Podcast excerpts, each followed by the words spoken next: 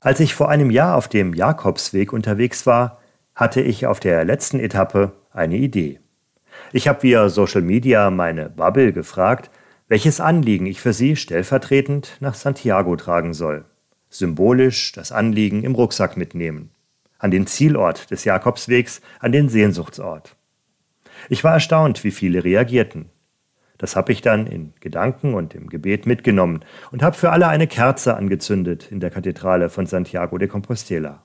Ein Foto gemacht und es den Leuten geschickt, die mich beauftragt hatten. Die Reaktionen haben mich berührt. Und das hat auch mir gut getan. Es tut einfach gut, wenn man selbst gerade nicht an solche Orte kann, dass jemand anderes das stellvertretend mitmacht, zumindest in Gedanken. Das ist auch die Idee hinter einer Aktion in Israel derzeit. Ich trage deinen Namen in der heiligen Nacht nach Bethlehem.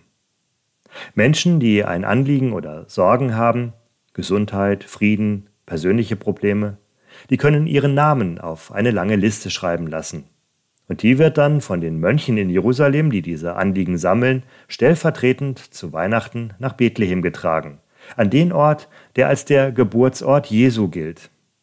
83.858 Namen kamen im vergangenen Jahr zusammen. 83.858 Anliegen.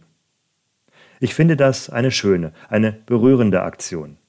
An jemanden zu denken, für jemanden zu beten, an besonderen Orten, zu besonderen Zeiten oder einfach so. Das ist immer ein Geschenk. Für den, der es empfängt, aber auch für den, der es gibt.